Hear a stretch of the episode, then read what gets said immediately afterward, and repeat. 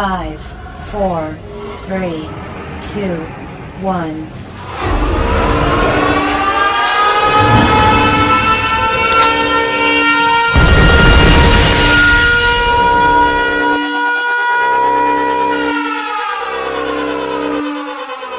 Five, four, three, two, one. Bienvenidos a Alarma Mundial. ¿Es la Tierra esférica? ¿Cuánto sabes acerca de tu mundo? Bueno amigos, hoy este vídeo va dedicado sobre todo a, a todas las personas que eh, confían ciegamente en que su mundo es esférico. ¿Y qué quiero decir con esto? Eh, me refiero a que, a que desde que inicié este canal en YouTube he podido observar cómo muchas personas que entraban en comentarios, me refiero, a, a intentar sacarme de, de- mi supuesta ignorancia referente a la Tierra plana, eh, he podido comprobar como muchas de estas personas eh, tenían bastantes menos conocimientos que yo sobre, sobre ya directamente lo que es la Tierra esférica, eh, sobre el heliocentrismo. Entonces he podido comprobar cómo a medida que avanzaban comentarios, estas personas se iban informando para poder tener debates, debates conmigo. No en todos los casos, obviamente, pero sí en algunos de ellos, por lo que se me ocurrió que muy probablemente la gran mayoría de gente que cree que la Tierra es esférica lo creen por un simple principio de adoctrinamiento más que porque tengan pruebas fehacientes de que la Tierra sea esférica. Lo que me llevó a hacer un pequeño experimento, entonces empecé a, a- a personas, a conocidos, a gente que me encontraba por ahí, sea tomando algo en, la terraza de, un bar o, o en el tren o en cualquier sitio en el que te puedes encontrar una persona y saques un poco de conversación y eh, sacarles un poquito el tema de, de la Tierra, de la Tierra plana. Y entonces eh, yo les hacía una serie de preguntas que son las que voy a hacer a continuación y en la mayoría de los casos eh, había alguna persona que conocía a lo mejor dos preguntas tres, como mucho, de las preguntas que yo os voy a mostrar a continuación. Entonces, eh, ¿cómo, cómo podemos, cómo podemos criticar o juzgar, mejor dicho, a los terraplanistas cuando ni siquiera tenemos las nociones que se supone deberíamos tener sobre, sobre la Tierra esférica? Entonces, claro, es normal que si te han enseñado a pensar que vives en un globo, estés completamente convencido de ello y cualquiera que te diga que no es así, pues lo tratas de loco, de tonto. Y, precisamente eso es lo que eso eso es eh, eso es lo que está haciendo el sistema educativo y es lo que lo que están haciendo los medios de comunicación a nivel mundial. Hoy no hablaremos de que Oliver Ibáñez, un youtuber hispano con 90.000 seguidores, afirma que Melania Trump es una transexual Illuminati y que la Tierra es una transexual Illuminati y que la Tierra es plana. It sounds crazy, but in 2017, thousands, if not millions of people still believe the world is flat. Scientists say that's actually a symptom of a bigger problem, and it's the subject of tonight's special report. Flat Earth theory is actually getting pretty popular. Yeah, believe it or not, in 2017, the number of people who believe the Earth is flat is actually growing. The biggest concern with the flat Earth movement is how fast it's gaining steam. To leave you with a scary thought this Halloween night, scientists are worried that flat Earth could become a political issue like climate change, vaccination, or evolution. Guys. All right, fascinating stuff. All right, Aaron, thank you. Very interesting. All right. Oh, En todos los casos, como podemos ver, se burlan, ridiculizan, pero en absoluto se está mostrando absolutamente ninguna prueba eh, de que la Tierra sea esférica eh, y tampoco están refutando absolutamente nada. Se, se limitan única y exclusivamente a ridiculizar. Por lo tanto, lo que tenemos que pensar es que lo primero que, se hace, de hecho esto, esto funciona así, se hace con los niños, se hace en la escuela, es adoctrinar. Se nos adoctrina a pensar que la Tierra es esférica. Y a partir de ahí, pues a medida que una, las personas van empezando a estudiar y empiezan a coger diferentes tipos de ramas en sus estudios, eh, vienen una serie de, falacias científicas, ¿no?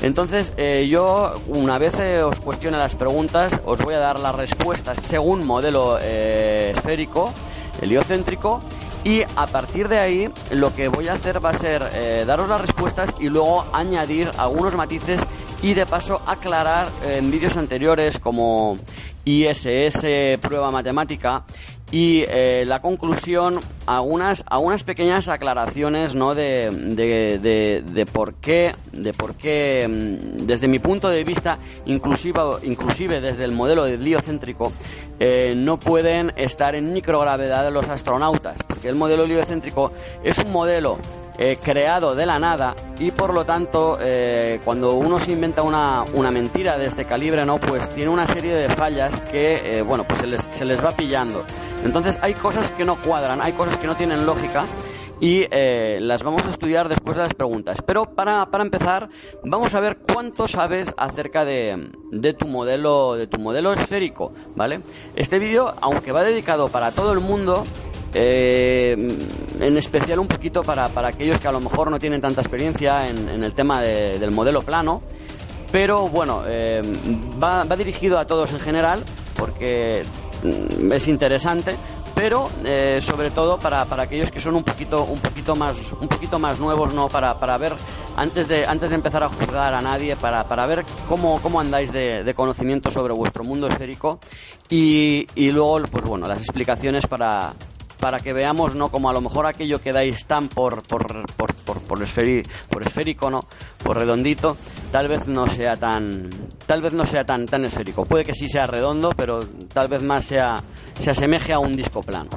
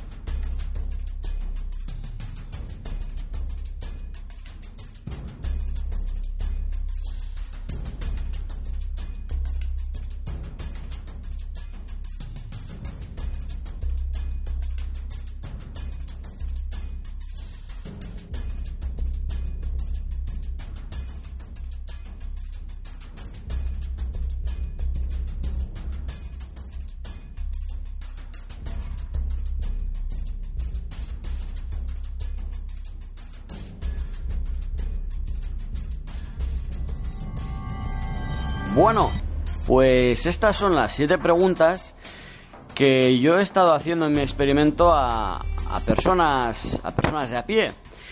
Y eh, a continuación os voy a dar las respuestas y con las explicaciones pertinentes de cómo funciona el adoctrinamiento en cada una de ellas. La respuesta a esta pregunta es no, no están en gravedad cero por el simple hecho de estar en el espacio.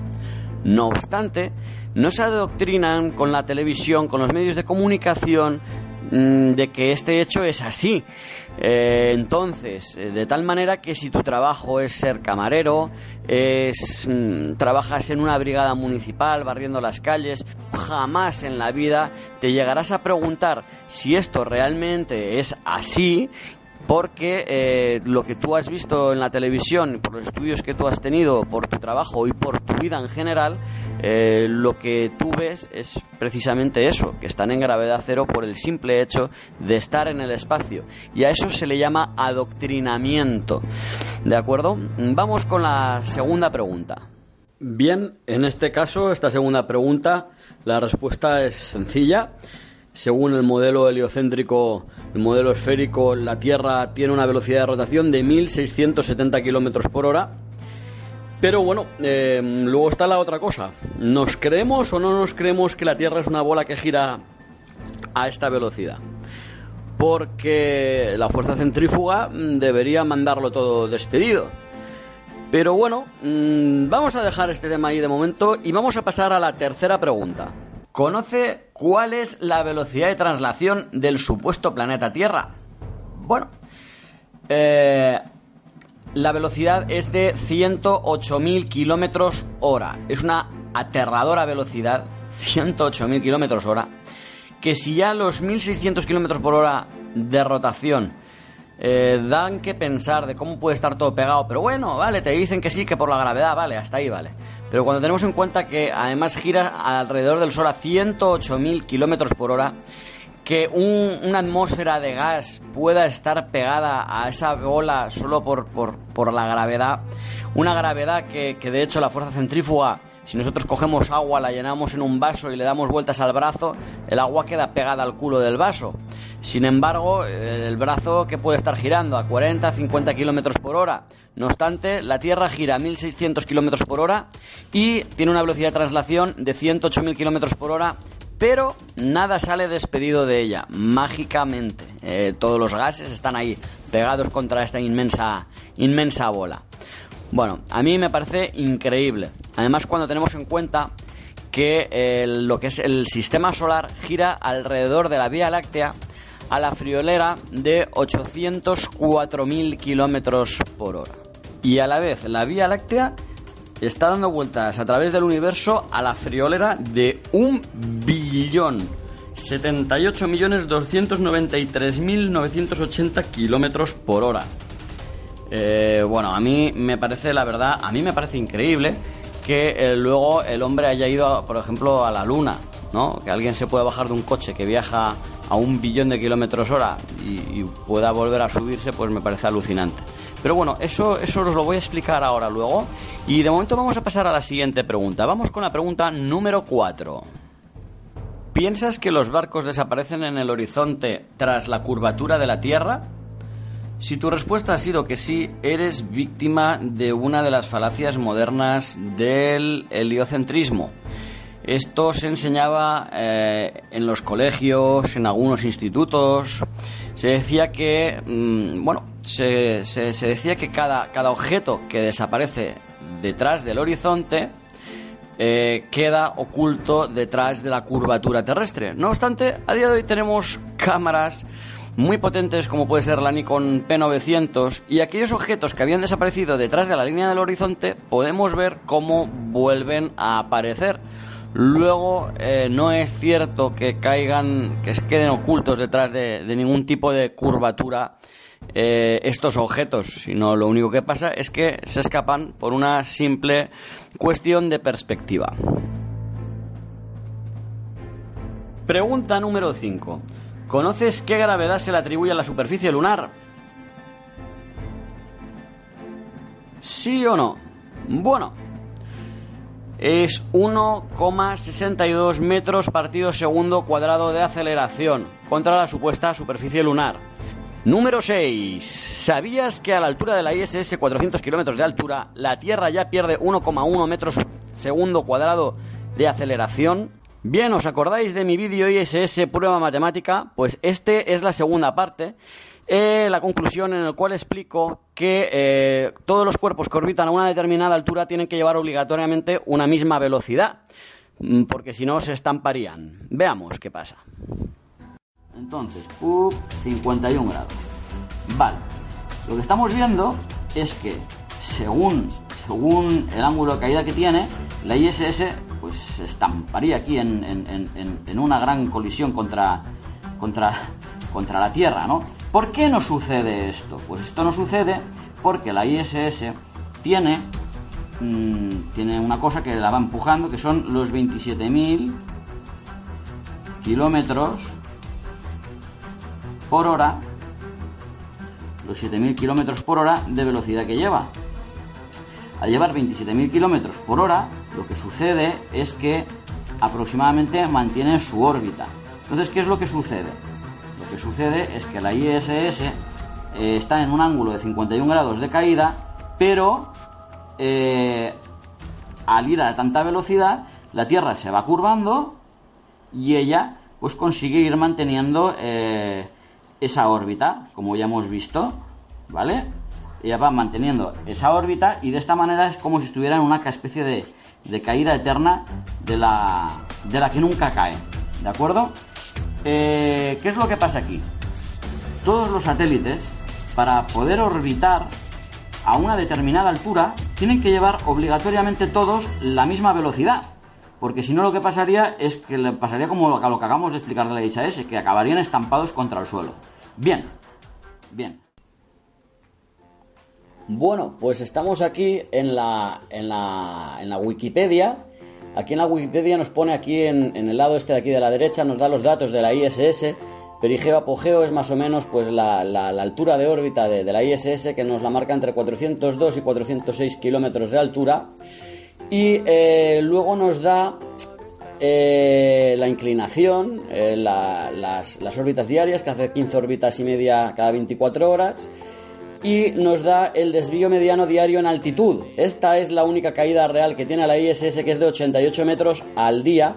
Y luego cada dos meses se supone que la Soyuz la remolca y la devuelve a su altitud normal.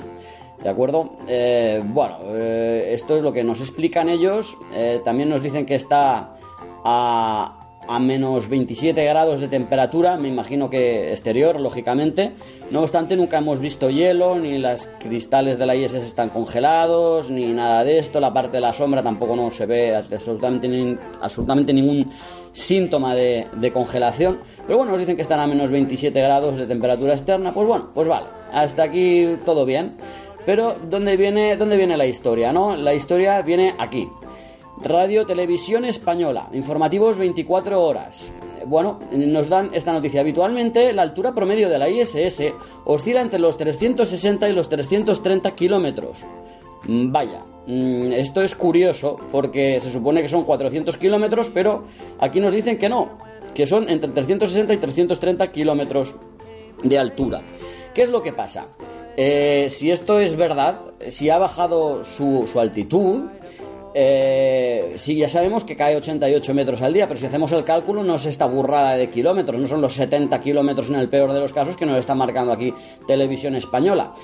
Eh, claro, obviamente para poder orbitar a menor altura tiene que llevar mayor velocidad obligatoriamente es porque si no se estamparía contra, contra la Tierra como hemos visto en la, explicación del principio de posicionamiento orbital. No obstante, aquí nos dice que la ISS corrige su órbita para evitar la basura espacial. Mi pregunta es, ¿qué basura espacial está, está evitando la ISS? Si en todos los vídeos de la ISS no se ha visto nunca jamás basura espacial, absolutamente en ningún sitio. Fijaros en esta foto, ¿dónde está la basura espacial? Nadie la ha visto jamás, a excepción de en CGIs, mostrados por las mismas agencias espaciales, pues para para, desinformar y para cubrirse un poco las espaldas con todo el dineral que han robado a nivel mundial eh, en impuestos públicos para poner toda esa burrada de satélites mm, supuestamente en órbita. Entonces, eh, la, mi pregunta es, la altura media de la estación ha subido alrededor de 1,5 kilómetros. subiendo un kilómetro y medio, mm, va en serio que ya estás evitando la basura espacial cuando la está oscilando, según esto, unos 30 kilómetros arriba abajo. O sea, a 360 kilómetros de altura le puede, puede chocar basura espacial contra la ISS. A 361 y medio ya no, ya no, ahí ya no ahí ya la ISS esquiva. Pero esto, estas maniobras que son, ¿qué es esta tomadura de pelo? De verdad, yo mmm, esto es alucinante. Que quiera seguir creyendo a estos embusteros, a estos mentirosos, pues me parece fantástico, pero esto no tiene por dónde cogerse de ninguna de las maneras. Vamos, es, es completamente ridículo. Más teniendo en cuenta que la ISS va perdiendo altura diariamente pero mm, se supone que no va ganando velocidad, la velocidad siempre es la misma, por lo tanto, mm, y luego entre 360 y 330 kilómetros de altitud, la atmósfera residual es mucho más densa que a 400 kilómetros de altura, por lo tanto ya no son 88 metros de caída, debería ser muchísimo más. Eh, por lo tanto ya no tendrían que remolcarla cada dos meses con la Sol Youth, sino cada... De hecho, aquí vemos la imagen de la Sol Youth, eh, es esta de aquí, que está aquí empalmada a la, a la, a la supuesta IS ¿no? Pero ya no tendría que ser cada dos meses, pues tendría que ser cada mes y medio, cada mes, ¿no? Tendría que subir a, remolcar, ¿no? En estas, en estas alturas de las que estamos hablando. Entonces, esto es de risa, esto es de risa, al igual que es de risa la foto, porque esto es un marco, esto de real no tiene absolutamente nada. Incluso si nos fijamos aquí en la fotografía, esto aquí está difuminado, porque esto es Photoshop, pero más descarado no puede ser. Eh, la Tierra, ni siquiera la curvatura es, es, es sigue un patrón. No sé, no sé si os fijáis, aquí se curva mucho más, aquí en este lado, aquí. En fin, esto es de risa, de risa completa y el que se lo quiera creer, pues oye, para él. Pero yo por lo menos tengo la mente ya muy despierta de mí, el pelo no me lo toman más. Pregunta número 7 y última. ¿Conoces a qué distancia, según el modelo heliocéntrico, se encuentra la Luna de la, de la Tierra? Atención porque esta pregunta, aunque parece obvia, mucha gente no la sabe. 384.400 kilómetros de distancia. Bien, queridos amigos, entonces, si conocíais dos, tres preguntas de las siete que aquí os he propuesto, quiere decir que sois víctimas del adoctrinamiento. Eh, comentaros también que a partir de ahora vamos a tomar otro tono en este vídeo. Y ahora que ya conocemos cómo funciona el sistema heliocéntrico y los datos que nos da el modelo oficial, vamos a adentrarnos en dónde están sus fallas y aquí es donde ya vamos a, a, implementar un poco este vídeo para todos los públicos, ya seáis heliocentristas o terraplanistas, puesto que vamos a entrar en tema. Por ejemplo, aquí estamos viendo un modelo del sistema eh, solar moviéndose con la Vía Láctea por el universo a un billón de kilómetros por, por hora. Eh, como podemos ver, hay una serie de estelas que están dejando los planetas y el Sol que son a modo representativo para que tengamos en cuenta su órbita. No obstante, si el Sol, que es una estrella de luz y, gases, eh, mm, podemos comprobar que no deja ningún tipo de, estela en la vida real. No obstante, debería dejar algún tipo de, de estelita, algo que nos diera, porque se mueve a un billón de kilómetros por hora, ¿no? Entonces, claro, una, una clara observación sobre esto serían las masas coronarias del Sol. Eh, aquí podemos ver una masa coronaria del Sol, cómo es expulsada y cae a... Obviamente el Sol se mueve y debido a su movimiento cae en sentido contrario a la, a la velocidad hacia, hacia donde el Sol va, ¿no? Pero cae cerquita. Si se moviera un billón de kilómetros, pues tendría que, que- que quedarse todo, toda, toda, toda, esa, toda esa línea de, de fuego, debería haber caído pues mucho más lejos y haber dejado una pequeña estela en lo que se conocen como las eyecciones de, eyecciones de masa coronal. Y no obstante, esto no es así, demostrando así de esta manera que el Sol no se mueve a un billón de kilómetros por hora, sino que su velocidad eh, se asemeja mucho más a la que podemos ver a simple vista con nuestros propios ojos y desde luego no tiene nada que ver con, con- la burrada que nos cuenta el, el modelo heliocéntrico. A partir de aquí vamos a ver sobre el papel una serie de temas que os van a dar bastante que pensar a todos. Eh, si tenemos en cuenta que la Tierra, la ISS, orbita más o menos por aquí y que está orbitando a 400 kilómetros de altura, según la ciencia oficial, porque ya hemos visto que eh, la ciencia oficial con los medios de comunicación no se ponen de acuerdo en qué altura está orbitando. Pero bueno, vamos a atribuir lo que pone en Wikipedia, esos 400 kilómetros de altura. Eh, claro, a 400 kilómetros de altura, la ISS ya ha perdido 1,1 metros partido segundo cuadrado de aceleración. Estamos hablando de que está en 8,7 en vez de 9,8 metros partido segundo de aceleración. A 400 kilómetros. Mm, Tenemos que tener en cuenta que según el modelo heliocéntrico nos explican que un cuerpo a mayor masa tiene, mm, más, a más fuerza de atracción, o sea, más gravedad se supone que, que tiene que, tener, ¿no? Esto quiere decir que la, Tierra, que es cuatro veces más masiva que la Luna, vamos a apuntarlo aquí arriba para que a nadie se lo olvide, es cuatro veces más masiva que la Luna, eh, se supone que tiene mucha más fuerza de atracción que la Luna, mucha más gravedad. Eh, obvio es, ¿no? Porque se supone que aquí tenemos 9,8 y en la Luna 1,62. Pero esto no solamente quiere decir que afecte a la gravedad, sino a su capacidad de atraer. Y me voy a explicar. En los 400 kilómetros de altura, que la Tierra pierde 1,1 metros partido segundo de aceleración, la Luna en la misma altura, en 400 kilómetros, por un principio de masas, debería perder mucho más. O sea, debería perder eh, prácticamente cuatro veces más gravedad, o sea, más capacidad de atracción que la Tierra. Y ya por un principio de masas. Pero bueno, vamos a suponer que perdieran lo mismo, que a 400 kilómetros la Luna también, esto será un supuesto, supuesto. Vamos a suponer que también pierda 1,1 metros partido segundo de aceleración al cuadrado la Luna. A esta altura, 400 kilómetros. Eso quiere decir que a 400 kilómetros a la Luna solamente le quedan 0,6 eh, metros segundos partido de, de aceleración contra el supuesto centro de la Luna contra el supuesto centro de la Luna. Eh, otra cosa que, bueno, ahora os lo explicaré porque esto de la atracción del centro, esto, bueno, de hecho ya lo explicaré en otro vídeo. Lo explicaré en otro vídeo mejor porque, bueno, tiene su tema. Em, bueno, claro, eh, luego nos explican que la Luna, porque vamos a imaginar que la Luna en otros 400 kilómetros de altura, vamos a poner aquí, whoop, pim, vamos a poner aquí 800 kilómetros. 800 kilómetros. A 800 kilómetros a la Luna que le queda de gravedad. Estamos hablando de que ya no le queda gravedad prácticamente. ¿Qué está trayendo esta Luna? No está trayendo a los 30.000 kilómetros. ¿Qué fuerza de estos iniciales metros por segundo de aceleración le pueden quedar a la Luna? No puede quedar prácticamente nada. Estamos hablando de que la Luna no tiene prácticamente poder de atracción sobre la Tierra de ninguna manera según el modelo heliocéntrico.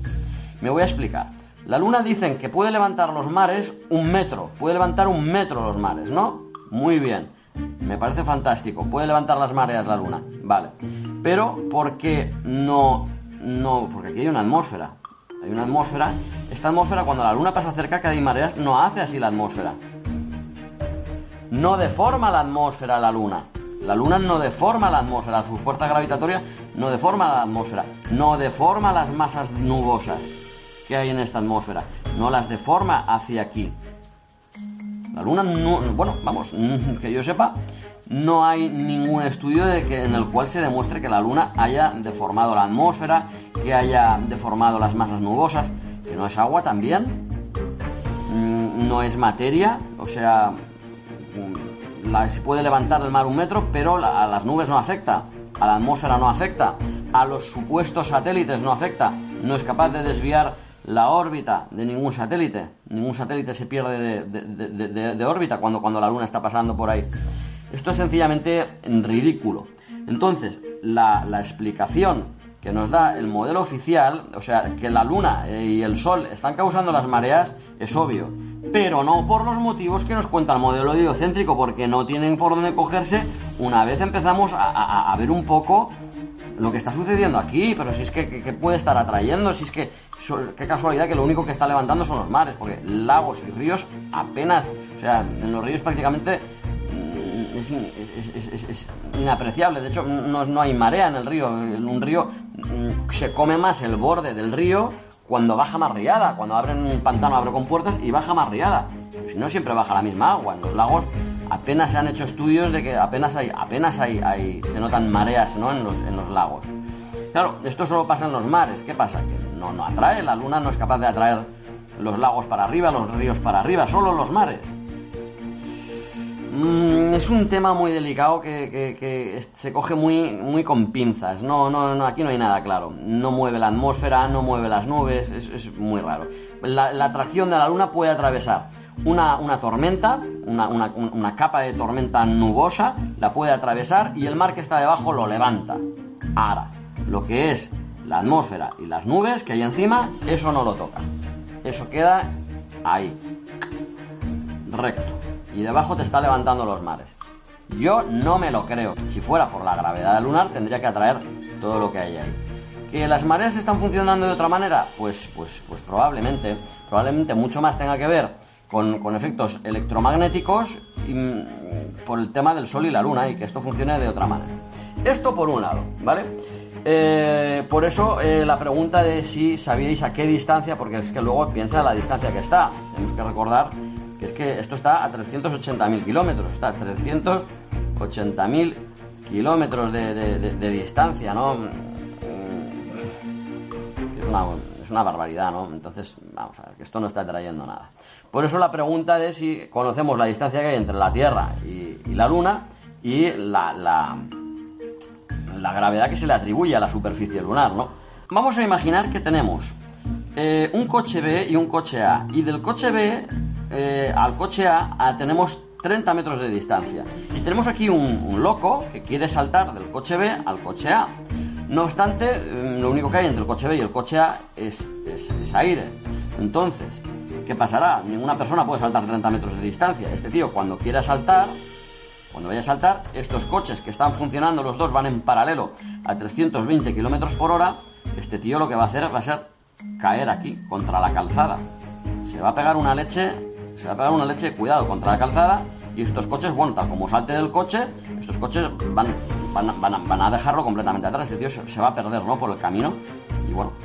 Eh, entonces, ¿a dónde quiero llegar con este tema?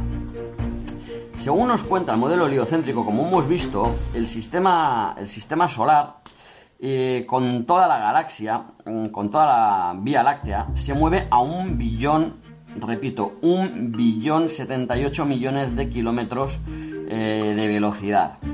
Eh, si nuestro Sol se estuviera moviendo a un millón de kilómetros, vamos a poner que la Tierra se está moviendo a un billón de kilómetros. Cuando el hombre fue a la Luna, pues cogieron y se fueron ahí con, con el satélite, con el cohetito, pip, pip, pip, pip. Vale. Una vez tú sales, mm, se supone que te tendrás que caer, ¿no? Mm, Os os lo voy a explicar de otra, de otra manera para que lo entendamos mejor.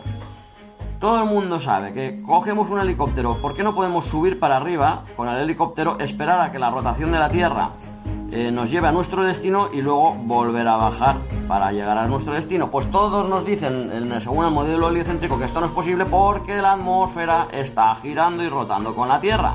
Hasta aquí muy bien. Hasta aquí muy bien con esto. Si Esto es muy, me parece fantástico. ¿Te lo quieres creer? Te lo crees. No te lo quieres creer, no te lo crees. Yo no me lo creo. Pero bueno, vale. El problema está cuando un cohete sale de la atmósfera. Porque esto, esto queridos amigos, esto ya no está dentro de la atmósfera. Esto no está dentro de la atmósfera. Y la Tierra, junto con la Luna, ¿vale? La Luna y la Tierra van atraídas. Las dos son dos cuerpos que se están moviendo a un billón de kilómetros junto con el Sol, el sistema solar, y la Vía Láctea por el universo, a un billón de kilómetros.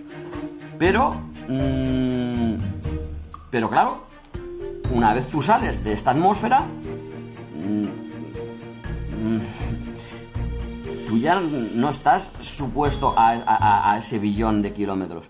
Debería darse exactamente el mismo efecto que se da aquí en el coche. O sea, tú te bajas de un coche en marcha y te caes y te quedas perdido por la calzada. Los coches salen disparados. Entonces, ¿cómo tú te vas a bajar de un coche que va a un billón de kilómetros? Un billón de kilómetros te bajas de ese coche y no te pierdes. No, tú te bajas de ese coche y sigues, ¿no? Pi, y llegas a tu destino. Y luego coges y vuelves. A mí me parece ridículo. Ridículo a no ser, a no ser, a no ser que esto en vez de coches no fueran coches y fueran barcos. Vamos a imaginarnos que esto ya son barcos y que no van a 320 kilómetros por hora. Vamos a imaginar que son barcos que no van a 300 kilómetros por hora y que los barcos los tenemos en un río en el que hay una corriente. Los barcos bajan a la misma velocidad que la corriente del río. En este caso, este hombre podría saltar al río y bajar nadando a la misma velocidad y llegar a subirse al coche, perdón, al barco, al barco A.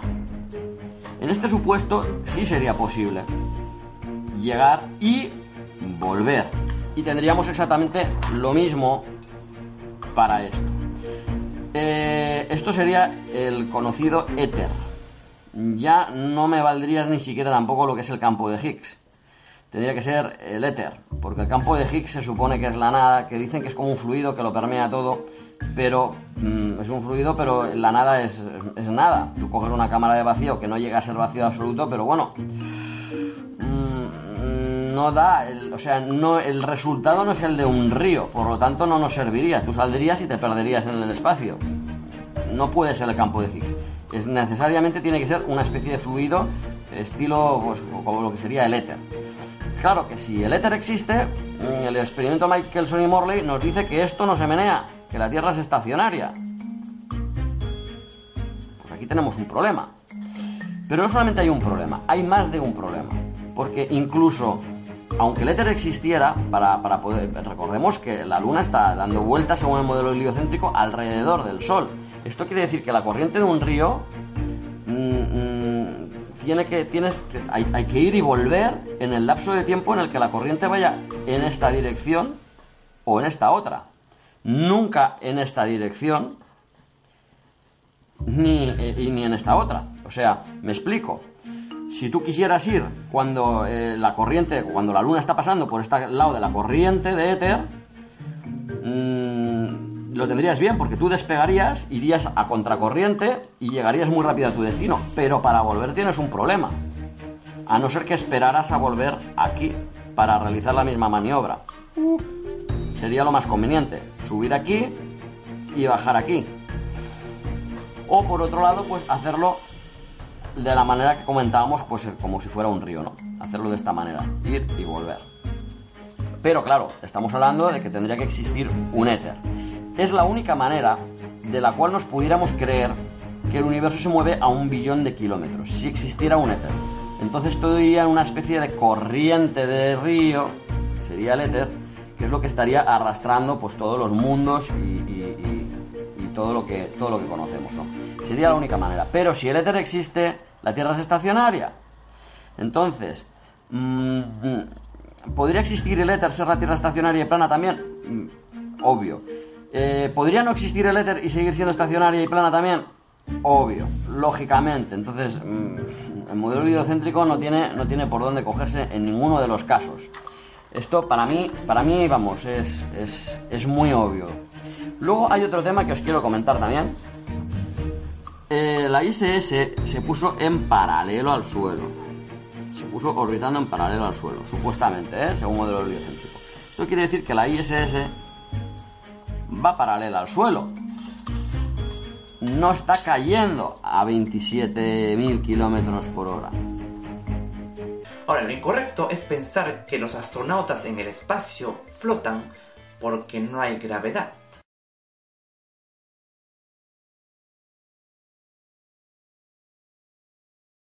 Ahora, lo incorrecto es pensar que los astronautas en el espacio flotan porque no hay gravedad o hay gravedad cero. No, la gravedad es la responsable de que la Luna orbita la Tierra, que la Tierra gira alrededor del Sol, que las galaxias tengan esas formas definidas y se mantengan así. Así que la gravedad está en todos lados. Entonces, ¿qué sucede con los astronautas en el espacio o en la Estación Espacial Internacional? ¿Por qué parecen flotar? ¿A qué se debe esto? Eso se debe principalmente a la velocidad. Los astronautas, la estación espacial y todos los objetos en órbita están en realidad cayendo alrededor de la Tierra a una velocidad de al menos 28.160 km por hora. Los astronautas, la estación espacial y todos los objetos en órbita están en realidad cayendo alrededor de la Tierra a una velocidad de al menos 28.160 km por hora. Cayendo alrededor de la Tierra a una velocidad de al menos 28.160 km por hora. Cayendo alrededor de la Tierra a una velocidad de al menos 28.160 kilómetros por hora. Pero a medida que ellos aceleran hacia la Tierra debido a la gravedad, la Tierra se curva debajo de ellos y esto hace que no se encuentran demasiado cerca como para dirigirse a la superficie en picada. Esta no es la velocidad de caída, es la velocidad de órbita en paralelo. Esto quiere decir que si yo cojo y me vengo aquí,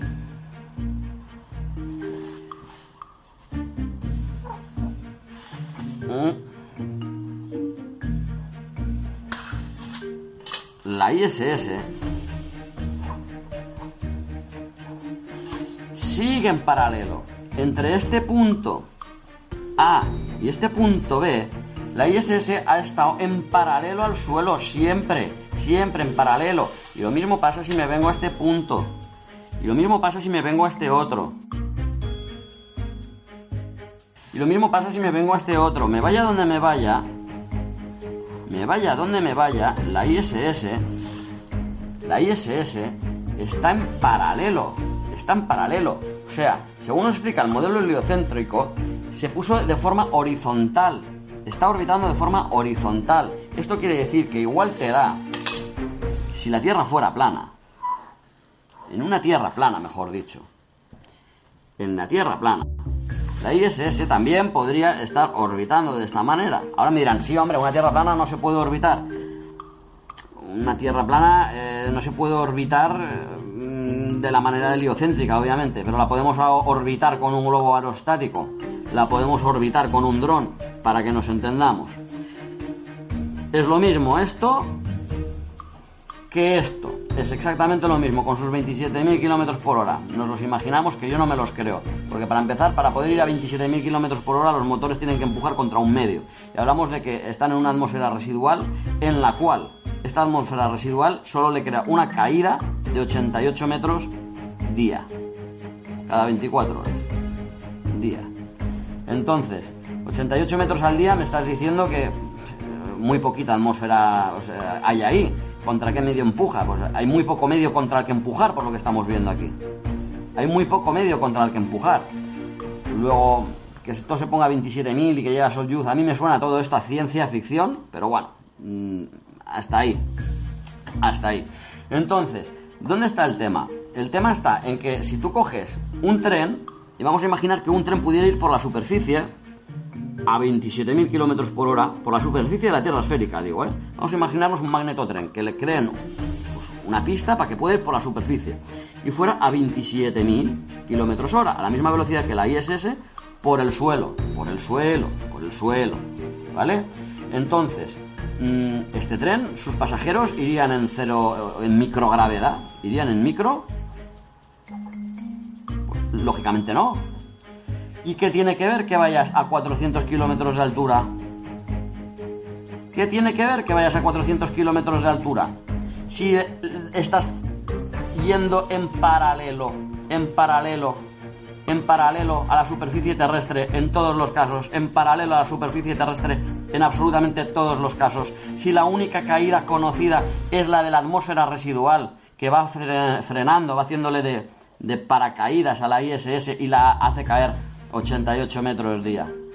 Si esa es la única caída conocida que tenemos, que dicha caída es la que nos genera el ángulo de 51 grados, de 51 grados de caída, que si no fuera por esta atmósfera residual no habría ni siquiera ángulo de caída, porque no habría nada que la hiciera caer, simplemente pues iría dando vueltas así.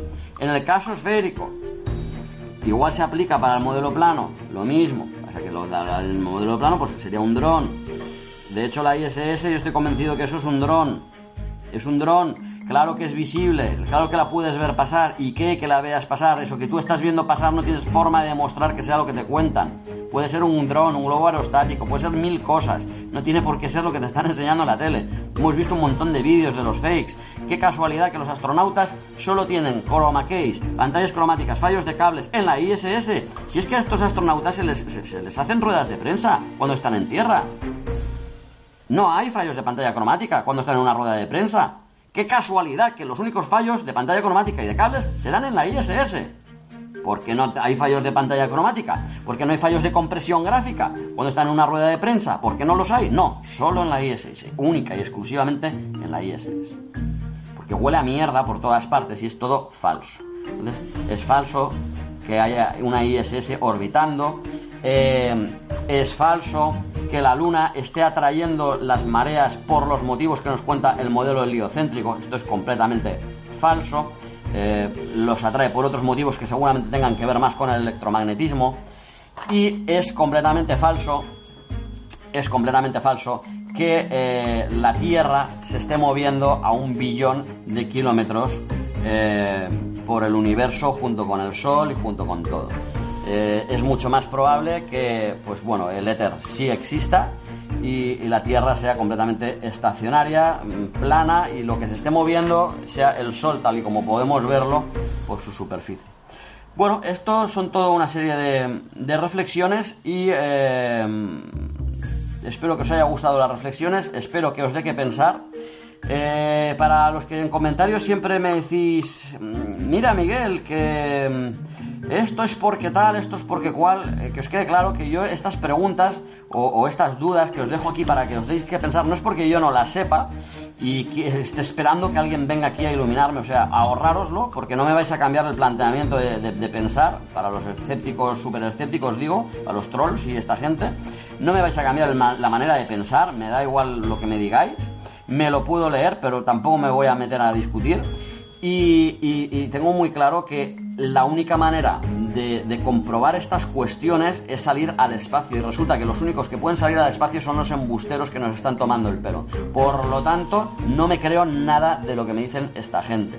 Y de lo que yo puedo ver con mis ojos y de los planteamientos que podemos hacer con el modelo heliocéntrico. El modelo heliocéntrico no tiene a dónde cogerse desde, desde el mismo modelo. O sea, no hay por dónde cogerlo absolutamente en nada. Porque la lógica nos dicta que, que, que, esto no tiene pies ni cabeza. Es un completo ridículo todo. Esto ha sido todo. Desde aquí, chicos. Five, four, three, two, one.